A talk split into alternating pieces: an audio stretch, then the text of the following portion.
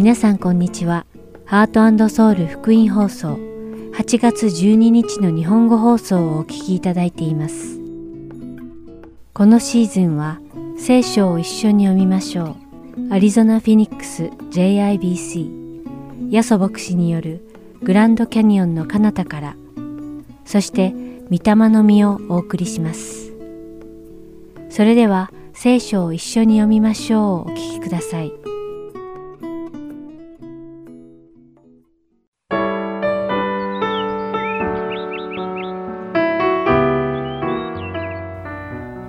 皆さんこんにちは。聖書を一緒に読みましょうのお時間です。お相手はダイヤモンド優子がお送りします。さて、時折スーパーなどで購入した食品の重さが表示されている重さと違うと感じることがありませんか？例えば、1ポンドの肉を購入したのに、実際の重さが1ポンドではないことがあります。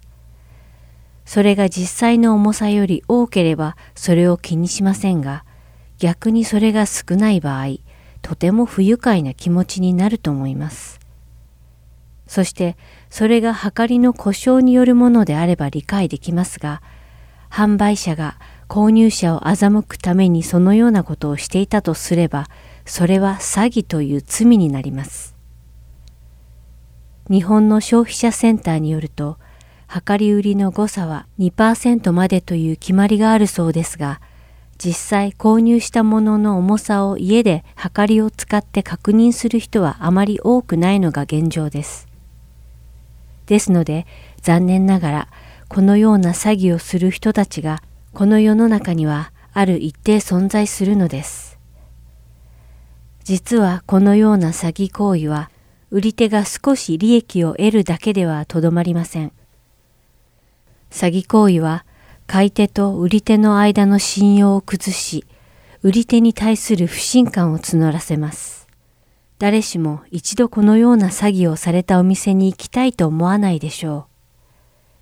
神様は神の民がそのような人を欺く行為をすることを意味嫌われるのです。聖書には神の民は私欲のために他人を欺いてはならないとはっきり書かれています。レビ記19章35節から36節の言葉です。あなた方は裁きにおいても、物差しにおいても、計りにおいても、分量においても、不正をしてはならない。正しい天秤、正しい重り石、正しいエパ、正しい品を使わなければならない。私はあなた方をエジプトの地から連れ出したあなた方の神、主である。聖書によると、神の民は裁判をするときや長さや重さや量を測るときはいつも正しい測り、正しい重り石、正しいエパ、正しい品を使いなさいと教えています。つまり、このように長さや重さや量を測るときにはいつも公平な道具を使うように言っています。なぜなら神様は公平で正しい方であられるからです。神様は私たちに神様のご性格に従って正しく生きることを教えておられるのです。今日皆さんと一緒にお読みする信玄第20章10節にはこう書かれています。異なる2種類の重り、異なる2種類のマス、そのどちらも主に意味嫌われる。そして同じ箇所をリビングバイブルでは、神はごまかしや嘘を嫌いますとあります。つまり、私欲によってあれこれ変わる基準を持って自分自身には寛大な基準を使い、他人には不公平な基準を押し付けるこのような一様でない行為を神様は意味嫌われておられるということです。皆さんはいかがですか？皆さんはすべての状況において公正で義で正直な基準を誰にでも同じように適用して生きているでしょうか？自分の小さな利益のために両親の目を閉ざしたことはないでしょうか。この番組をお聞きの皆さんがそうでないことを願っています。私たちを救ってくださった神様は正義で公平な方です。その神の民ならば、神様のご性格に従って生きなくてはなりません。そしてそのような私たちを通して神様が栄光を受けられるのです。それではお祈りします。公平で正義であられる神様、皆を賛美いたします。あなたは私たちをあなたの形に作ってくださり、また罪から罪深い私たちを救ってくださったことを感謝します。どうか私たちがあなたのご性格に従って生きられますように。そして他人を自分の私利私欲のために欺くことがありませんように。自分にも他人にも同じ公平な計りを使って接することができますように、どうか導いてください。イエス・キリストの皆によってお祈りします。アーメン。それでは今日の聖書箇所、信玄第20章1節から30節を読みして今日の聖書を一緒に読みましょう終わりたいと思います。ぶどう酒はあざけるもの、強い酒は騒ぐもの。これに惑わされる者は皆知恵がない。王の恐ろしさは若い獅子がうなるようだ。彼を怒らせる者は自分の命を失う。争いを避けることは人の誉れ。愚か者は皆争いを引き起こす。怠け者は冬には耕さない。それゆえ借り入れ時に求めても何もない。人の心にある計りごとは深い水。英知のある人はこれを汲み出す。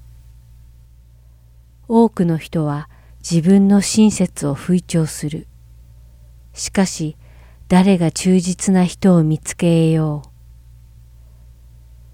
正しい人が潔白な生活をするときに、彼の子孫はなんと幸いなことだろう。裁きの座につく王は、自分の目ですべての悪をふるい分ける。誰が私は自分の心を清めた。私は罪から清められた。ということができよう。異なる二種類の重り。異なる二種類のマス。そのどちらも主に意味嫌われる。幼子でさえ何かするとき、その行いが純粋なのかどうか、正しいのかどうかを明らかにする。聞く耳と見る目とは二つとも主が作られたもの。眠りを愛してはいけない。さもないと貧しくなる。目を開け、そうすればパンに飽き足りる。買うものは悪い悪いと言うが、買ってしまえばそれを自慢する。金があり、多くの真珠があっても知識の唇が宝の器。他国人の保証人となるときは、そのものの着物を取れ。見知らぬ女のためにも着物を抵当に取れ。騙し取ったパンはうまい。しかし、後にはその口は砂利でいっぱいになる。相談して計画を整え、優れた指揮のもとに戦いを交えよ。歩き回って人を中傷する者は秘密を漏らす。唇を開く者とは交わるな。自分の父や母を呪う者、その灯火は闇が近づくと消える。はじめに急に得た相続財産は終わりには祝福されない。悪に報いてやろうと言ってはならない。主を待ち望め。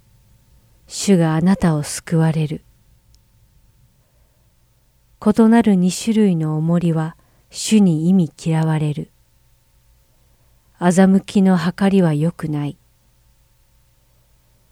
人の歩みは主によって定められる。人間はどうして自分の道を理解できようか。軽々しく聖なる捧げ物をするといい、誓願を立てて後にそれを考え直す者は罠にかかっている人だ。知恵のある王は悪者どもをふるいにかけ、彼らの上で車輪を引き回す。人間の息は主の灯火、腹の底まで探り出す。恵みと誠は王を守る。彼は恵みによって王位を支える。若い男の光栄は彼らの力。年寄りの飾りはその白髪。打って傷つけるのは悪を洗い落とすため。腹の底まで打ち叩け。今日も聖書を一緒に読みましょうにお付き合いいただきありがとうございました。お相手はダイヤモンド優子でした。それではまた来週お会いしましょう。さようなら。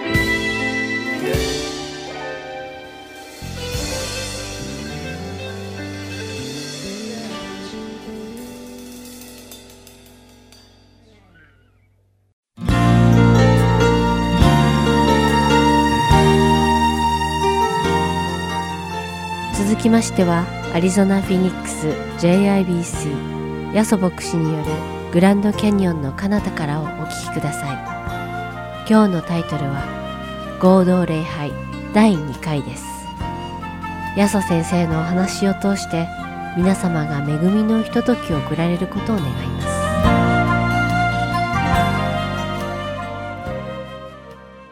今日のメッセージはですねあのずっと4月続いてたシリーズの最終回でございます。それはですねピリピ書という書物があるんですけど聖書をお持ちの方ですからピリピ書というところの4章を開いておいていただきたいんですけど今日はその最終回4章からですけども、まあ、3つのね都市が一緒になりまして私が最終回ですから私今からテレビの画面に飛び込みますんでね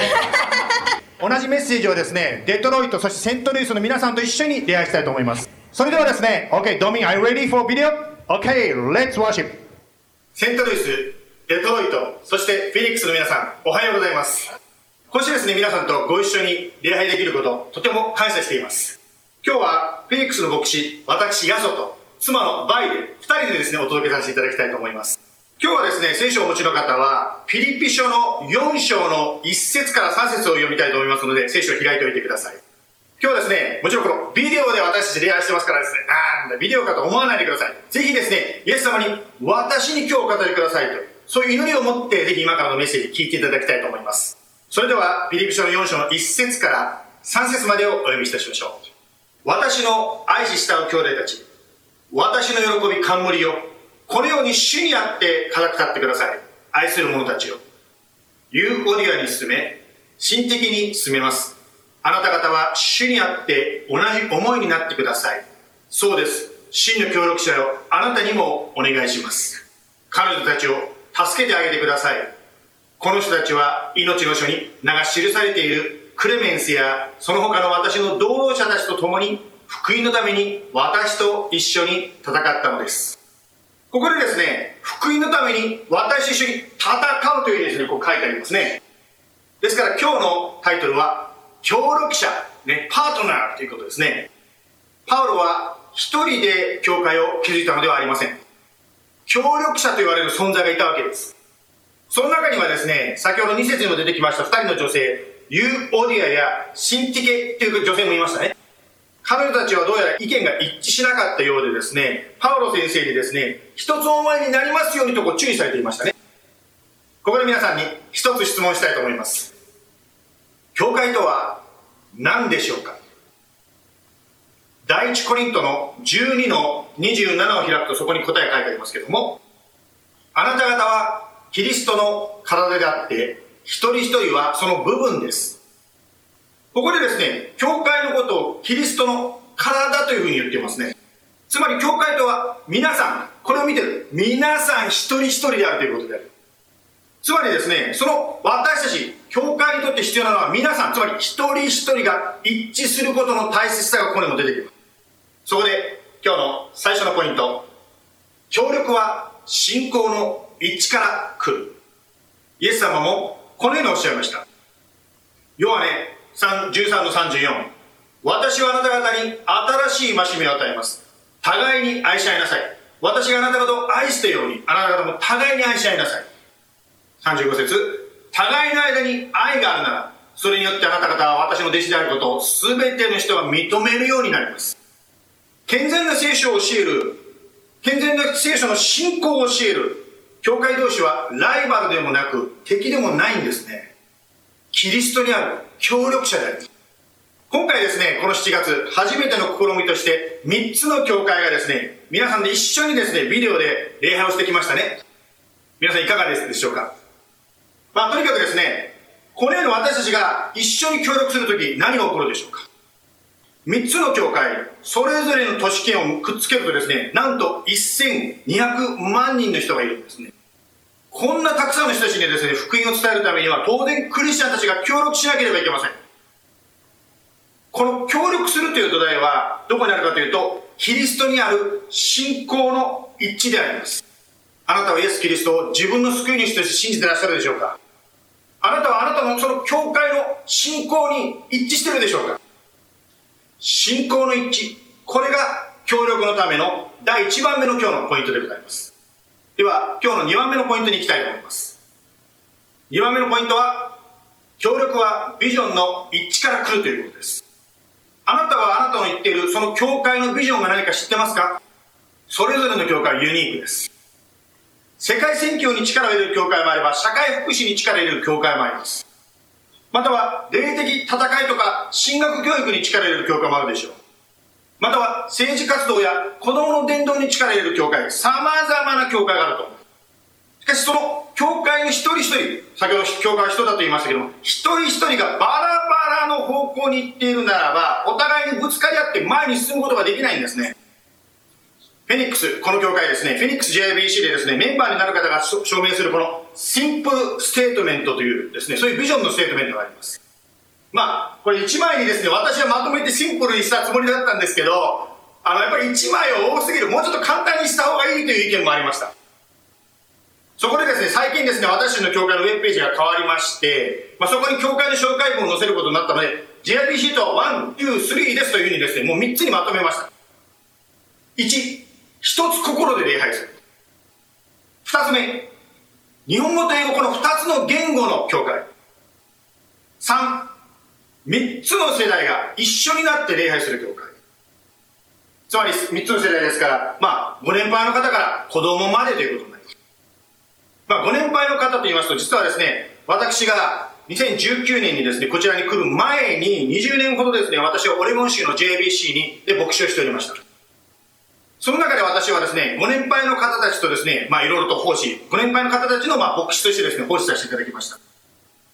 ご年配の方たちと一緒にですね、日本食を料理したり、一緒に食べたり、楽しいことしました。またはですね、パソコンの使い方、この、あこの、ですか、この光景。コンピューター並べてですね、一緒にこうパソコンの使い方も勉強したりもしました。このオレゴンの教会がですね、JBC が成長して3つ目の建物を建てることになりました。その時にですね、あ、ご年配の方たちに喜んでいただこうと思ってですね、私たちは畳の部屋を準備しようと思ったんです。そしたらですね、ご年配の方たちから言われたんですよ。先生、畳の部屋なんてあんな正座して座るの足が痛い、やっぱり椅子がいいです。まあ、ご年配の方たちのですね、ニーズにキリストの愛で応える。そんな教会がこの町に、フェニックスに必要なんですね。まあ、3世代ですからですね、今度若い世代、子供たちのことを考えてみましょう。日本ではですね、昔からミッションスクール、特に教育を通してですね、イエス様のことを、イエス様の愛を伝える働きがとても用いられてきましたね。オレゴンの JBC ですね、子羊幼稚園というですね、日本語の幼稚園を始めました。あのー、普通ですね、これはあのー、多分他の教会はどうか知りませんが、って言って、まあ、よくあることなんですいません、話しますけど、普通はですね、教会っていうのは後ろの席から埋まっていって、前の方はですね、結構牧師さんの前っていうのは誰も座らないというケースがよくあるんです。子羊幼稚園の子供たちがですね、礼拝で歌うことになった、見てください、前の方から人が、あ、これなんかね、あの、あのね、マコ先生の姿も映ってますけど、とにかく前の方からですね、座るんですね。まあね、今英語の方でも言ってくれましたけど、やっぱり前の方じゃないと、これカメラみんな、もうスマホとかカメラ、カメラを撮るために思わずですね、前の牧師もですね、ピースサインなんかしたくなっちゃうぐらいですけど、本当に皆さんですね、たくさん来てくださいますね。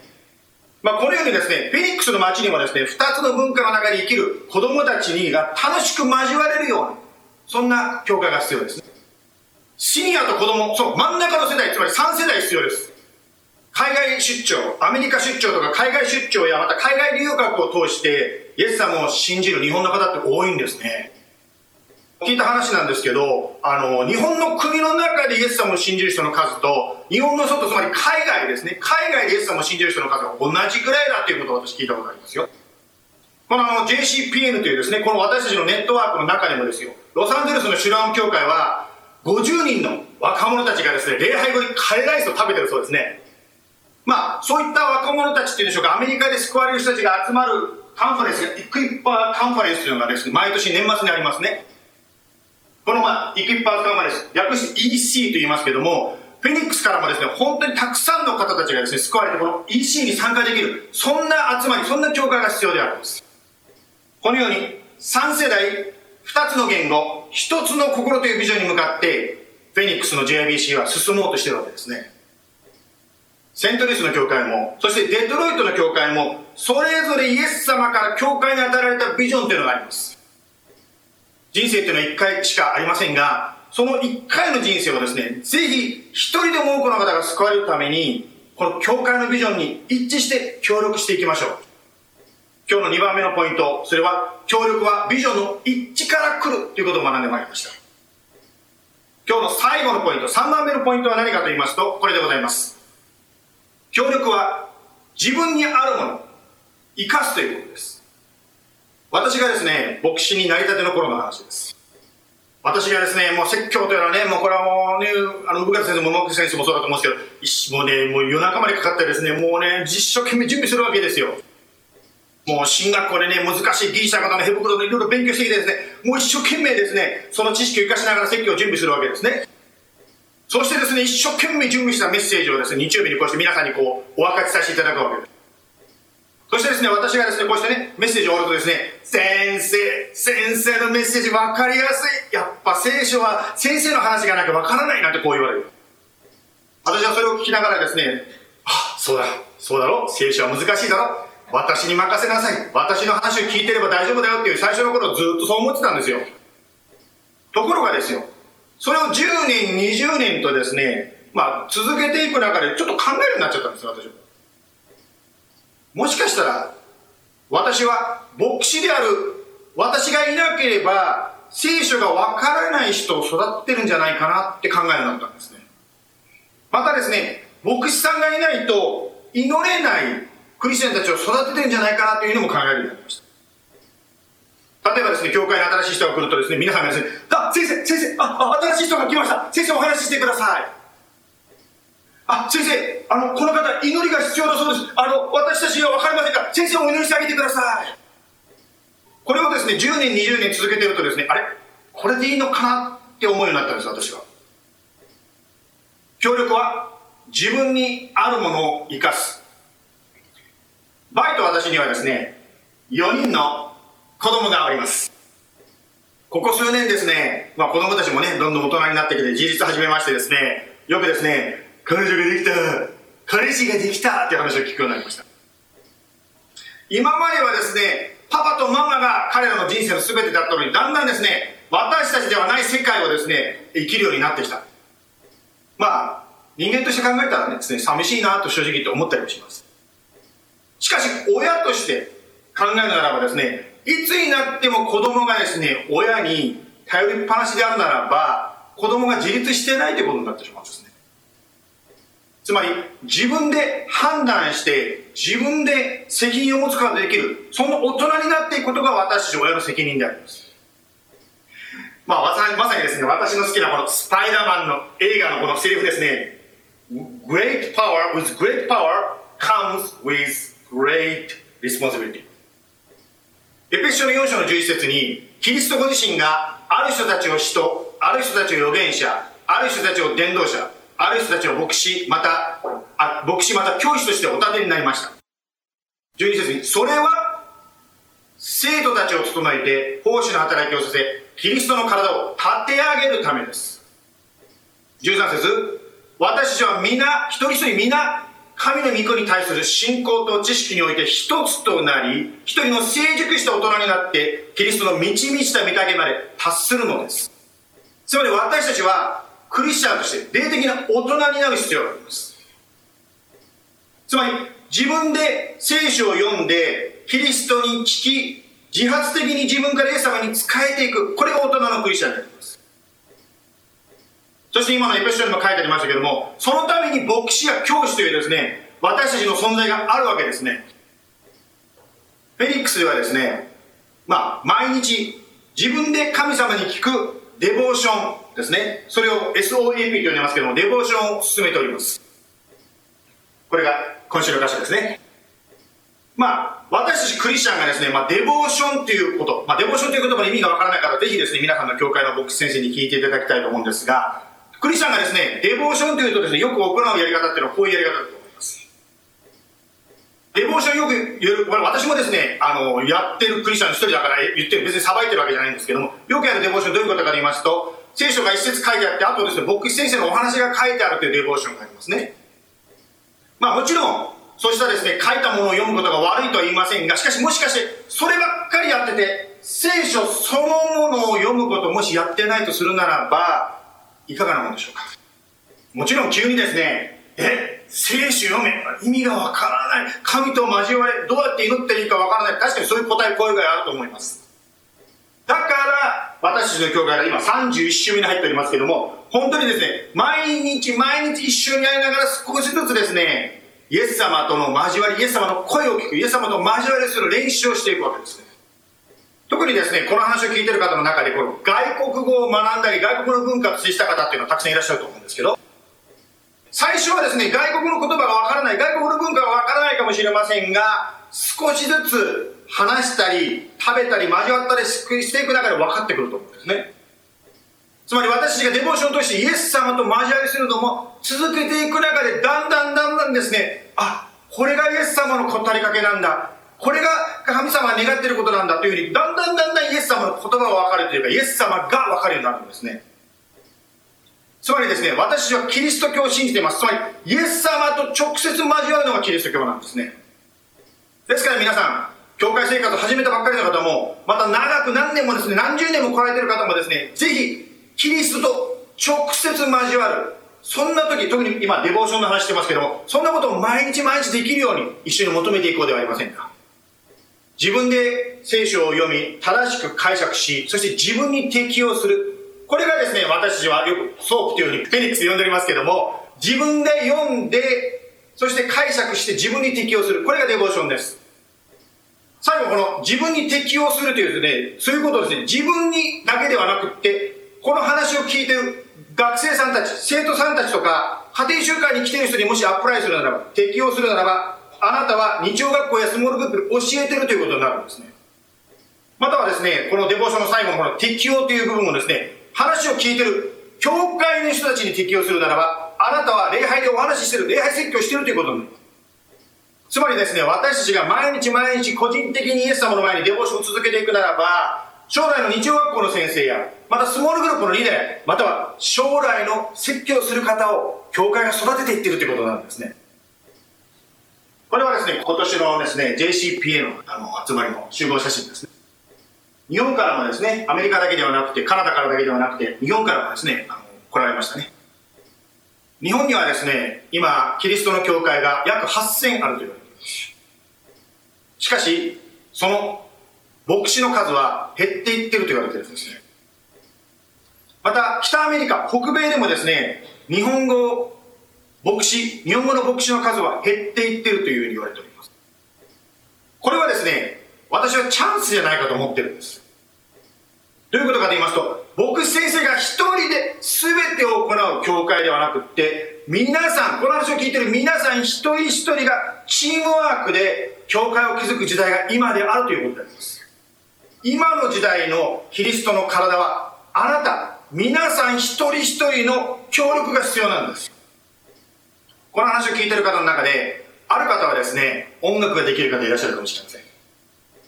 またはある方はですね、通訳ができる方がいるかもしれません。今日あのね、家内は英語で喋ってますから、英語しか聞いてないと思うんですけど、家内のですね、日本語めちゃくちゃうまいんですよ。最初ね、あの、彼女と出会ったの教会なんですけどね、最初教会に電話して彼女が取った時に私日本人と喋ってると思ったら彼女アメリカ人でびっくりしちゃったんですけど、まあ、そね、それを出させていただきまして、まあ、通訳が得意な方いらっしゃるでしょうね。またある方はクッキングが好きかもしれません。またはある方はですね、会計やったり、ジムやったりすることがお好きな方いらっしゃるかつまり、それぞれが自分にあるものを生かして、イエス様に仕えていくな。先日ですね、あの、私の娘がですね、中古車を買うことになりました。このね、フェニックスの JIBC のですね、ヒロさんという方がですね、一緒に手伝ってくださったんです。車ね、買ったことある方はわかると思うんですけど、中古車ってですね、いいものを見分けるのがとっても難しいんです。まあ、ヒロさんはメカニックですからですね、やっぱりプロとしてのですね、知恵でですね、本当にいい車とね、出会わせていただきました。ヒロさんありがとうございます。そのことをですよ、このアリゾナの日本人のフェイスブックページっていうのがあるんですけど、そのアリゾナ日本人会のフェイスブックページに載せました。まあそしたらですね、多くの反響があったんですね。私もヒロさんと早く出会ってればよかったってですね。これは日本の文化かもしれませんが、日本ってはですね、残念ながらこの牧師さんっていうとですね、身構えちゃう人が多いようでございますが、車の修理屋さんって言ったらもっとこう話しやすくありません？言いたいことはこういうことなんですね。イエス様は皆さん一人一人に特別な賜物を与えておられますよということを言ったんです。それを教会の外でまた教会の中でイエス様に捧げていきましょうということです特にですねデトロイトですね山本先生のデトロイトのでこの話を聞いている皆さんまあ、10月から光シティチャーチ光シティ教会というのがデトロイトで始まりますね新しい教会を始めるためにですねぜひですね皆さん馬越先生や奥さんのソニーさんに協力してほしいですまたですね他の州に方でもですねデトロイトとかですね、またミシガン州に知り合いの方いらっしゃるならば、ぜひですね、先生やソニーさんに紹介してあげてください。同じことはですね、他の州、例えばセントルイス、ミズーリ州でも言えるでしょうね。ですね、ぜひ皆さん、セントルイスとかミズーリ州にお知り合いの方、誰か引っ越す方いたらですね、産方先生や奥様のですね、ヘヨンさんをご紹介ください。まあ、同じことは私たちフェニックス、アリゾナについても言うことができると。ぜひですね、家内の場合と私にね、ご紹介くださったらと思います。ですから私たちは自分にあるもの、それをイエス様に捧げて、キリストの教会を築いていきましょう。今日はですね、協力者と題して3つのことを学んでまいりましたね。1番目、協力の土台は信仰の一致である。2番、ビジョンに一致して協力しましょう。3番目、協力とは自分にあるものを捧げて生かしていくということである。ではお祈りいたしましょう。イエス様、今日こうして一緒に生きたイエス様を共に礼拝できたことを感謝いたします。あなたは十字架につけられましたが、しかし、蘇られました。あなたが生きていることは、今、クリスチャンと言われる人たちの人生の中で現れます。その中であなたは、産方先生や馬越先生や、また私や、本当に様々な方に声をかけて、あなたの体である教会を立て上げるために呼び出されました。それは、誰々さんの教会を建てるんじゃなくて、イエス様、あなたの教会を建てるためになります。今日学びましたように、まず私たちが信仰において、イエス様を信じて一致していくことができるように助けてください。また、私たちが同じ思いを持って、本当にあなたが与えてくださった、教会に与えてくださったビジョンを一致して協力していくことができるように助けてください。そしてまた、私たちに与えられたもの、それが車の勝利であれ、またクッキングであれ、本当に一人一人に与えられたものを生かして協力していくことができるように助けてください。どうぞ、今日この話を聞いているお一人お一人の目に、イエス様の豊かな祝福、そして守り、勝利がありますよ。イエス様の名前によって感謝して祈ります。アメン。最後に、ピリピの一番最後の言葉を読んでこのビデオをメッセージを最後にしたいと思います主キリストイエスの恵みがあなた方の霊と共にありますようにアメン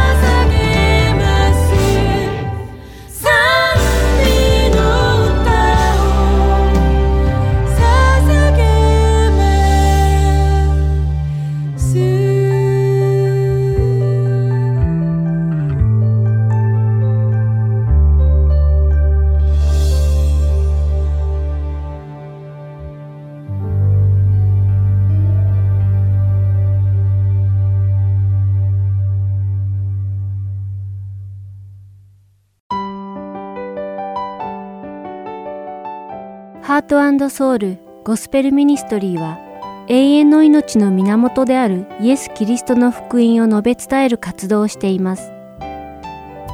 もしこの放送をお聞きになっている皆さんの中で神様、そしてイエス様のこと、または永遠の命についてもっと知りたいと思われる方がいらっしゃいましたら、どうぞこちらのウェブサイトまでお気軽にご連絡ください。heartandsoul.org at gmail.com heartandseoul.org at gmail.com また、これからもこのハートソウルミニストリーの CD をご希望の方は、E メールとお名前、ご住所をご記入の上、ハートソウルの E メールまでお知らせください。ご連絡いただき次第、配送無料にて送らせていただきます。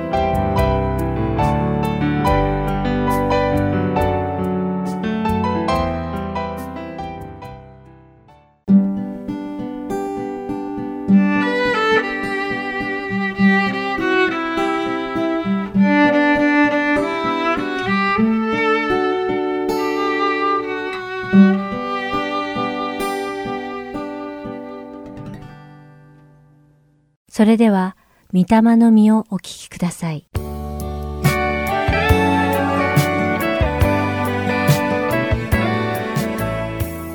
ハートソウル福音放送のリスナーの皆さん、こんにちは。御霊の実の時間です。お相手は横山まさるです。神様が与えてくださる御霊の実とは一体何であるのか。そしてそれがどう私たちの信仰生活に関わってくるのかを学び、祈り、心の中を主に告白していく番組です。今回は、御霊の実の特徴の一つ、親切について学んでいきます。では、早速始めましょう。現代社会は極端な個人主義と利己主義に満ちています。その根底にあるのはプライドです。プライドが高いと自分のことしか考えられなくなってしまいます。物事がうまくいけば自分の手柄になり、失敗すると人のせいにするのです。また自分をアピールするために注目を集めたいといつも思っています。結局のところ、高慢さは自己中心的な考え方につながるのです。すべてのことに対して不満が募り、自慢が多くなり始め、その反面、他人への思いやりや親切心が薄れ、高慢になっていき、そこから霊的危機が始まるのです。なぜかというと、根本的なところで他人との関係というのは、私たちと神様との関係を反映するものだからです。ですから私たちクリスチャンは、自分のプライドや利己主義を否定し、わがままな思いを十字架につけて、隣人に使えなくてはならないのです。肉の思いの象徴である利己主義や高慢な考え方を遠ざけるべきなのです。また私たちが神様に背いたままでいると、愛や親切の代わりに不平不満や高慢さが目立つようになります。このような危険信号に気がついたとき私たちは自分勝手で高慢な心をそのままにしておいてはいけないと確信するのです。そしてそのような、この世の罪である利己主義や高慢に囚われてしまわないように、御言葉を読み、神様を愛し、隣人を愛するという神様の命令を守ることができるように、祈り、自らを戒める必要があるのです。イエス様はルカの福音書の第10章の25節から37節で立法学者たちに向かって良いサマリア人の例え話をされています。では30節から読んでみましょう。ある人がエルサレムからエリコへ下る道で強盗に襲われた。強盗どもはその人の着物を剥ぎ取り、殴りつけ、半殺しにして逃げていった。たまたま妻子が一人その道を下ってきたが、彼を見ると反対側を通り過ぎていった。同じようにレビ人もその場所に来て彼を見ると、反対側を通り過ぎていった。ところが、あるサマリア人が旅の途中、そこに気合わせ、彼を見てかわいそうに思い、近寄って傷にオリーブ油とブドウ酒を注いで包帯をし、自分の家畜に乗せて宿屋に連れて行き、解放してやった。次の日彼は、デナリ二つを取り出し、宿屋の主人に渡していった。解放してあげてください。もっと費用がかかったら、私が帰りに払います。と書かれています。また、この後すぐにイエス様は36節で、この三人の中で誰が強盗に襲われた者の隣人になったと思いますか？と尋ねられました。私たちはこの問いに一体どう答えるのでしょうか？この例え話のポイントは、私たちが良き隣人になるためには、自分の時間や才能、そして大切にしているものを、それを必要とする人に配慮と関心と愛を持って提供しなくてはならないというものです。また私たちは隣人になるべきかどうかを選択するのではなく、誰にでもどこへでも必要なところに親切を届けることが良き隣人になるということなのです。イエス様は隣人を自分のように愛することがとても大切であると教えられています。ここでは一体誰が私たちの隣人であるのかを見極めることよりも私たち自身が進んで愛を示すことが大切だと教えられているのです。真の隣人となるためには、親切心を持った人になることが必要なのです。そして人に親切にするときは常に犠牲が伴います。人に何かをしてあげるということは、つまり自分を提供することなのです。このことを考えると親切であるというのが神様の属性の一つであることに納得がいきます。神様が私たちの罪をあがなうために一人息子のイエス様を十字架につけてくださったという究極の愛を私たちはすでに体験して知っています。この愛は親切というには尊すぎるのですが、主の恩寵という形の親切なのです。また先日のイエス様の親切なサマリア人の例え話では、祭司やレビ人は自分たちは聖なる存在だと信じているのに、強盗に襲われて瀕死の状態にある人を避けて通りました。その理由は自分たちにはしなくてはならない大事な仕事があり、死体に触れて自分を汚すことはできないというものでした。祭司やレビ人は一様にプライドが高く、自分のことしか考えていなかったのです。しかしこのサマリア人は違いました。彼は瀕死の重傷を負っている人に近づき、彼がまだ生きているかどうかを確認したのです。当時サマリア人は異教徒と結婚して民族的に根結してしまったため、ユダヤ人からは見下されていました。しかしこのサマリア人は自分を犠牲にして瀕死の病人を解放したのです。この例え話は肉体的には生きていても、霊的には死んでしまっている私たちをあがなうために、十字架の上でご自身を犠牲にされたイエス様を彷彿とさせます。イエス様は私たちに素晴らしい恵みと親切、そして愛を示してくださいました。まず最初にイエス様が素晴らしい思いやりに満ちた愛を私たちにそのひな形として与えてくださったのです。私たちもこれに倣って他人に親切にしようではありませんか神様は私たちに隣人を自分のように愛しなさいと命令されました。主は私たちに